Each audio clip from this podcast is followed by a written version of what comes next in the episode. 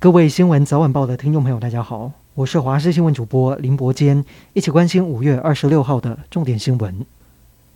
各行各业受到疫情影响，为了降低冲击，行政院今天拍板三百四十五点六亿元纾困振兴经费，来帮助业者渡过难关，也提供劳工支持与协助。另外，因为疫情、国际战争影响，业者营运压力大增。行政院长苏贞昌也在院会表示，减征关键原物料税负措施原本到六月底，现在延长到九月底。桶装瓦斯持续冻涨到九月底，以稳定民生物价。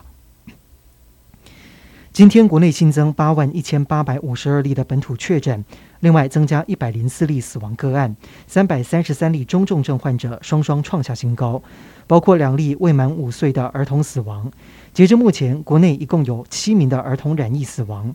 面对死亡个案屡创新高，陈时中坦言这是个警讯，预估这两天死亡率可能就会超过千分之一，必须持续观察。至于外界预估七月底疫情高峰结束，到时候会有百分之四十的人口被感染，陈时中则是乐观看待，认为国内最多百分之二十的人口确诊。面对各国高原期一到两个月来看，台湾的时间可能会拉得更长。指挥中心宣布，从今天开始，快筛阳性经过医师诊断之后即确诊。很多人就在问，为什么不早一点全面开放，可以早点接受治疗和照护？指挥官陈时中解释，四月底大家开始提出这个做法的时候，全国 PCR 阳性率大约是百分之十四点七一，但是各个县市差异很大。考量快筛阳性和 PCR 检验一致性，可以减少未阳性的比例，因此才等到现在，大部分区域阳性率已经达到八九成以上，才宣布全面开放。美国《纽约时报》报道，美方为了吓阻中国对台湾动武，吸取乌俄战争的经验，要加速重塑台湾的防卫系统，成为带刺的豪猪。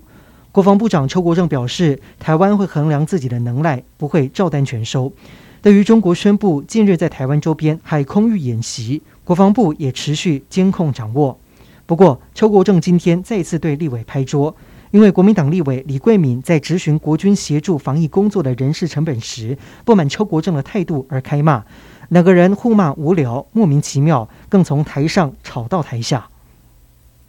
中国外交部长今天到下个月四号要出访八个太平洋岛国，希望缔结多边协议和五年行动计划书，在网络安全、智慧海关系统、气候变迁、卫生等领域进行合作。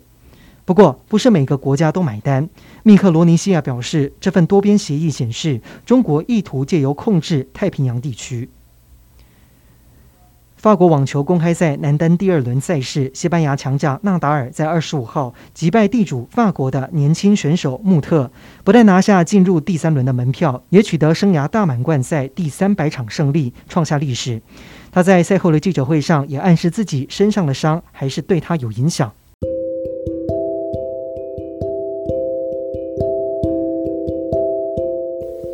以上就是这一节的新闻内容，感谢您的收听，我们再会。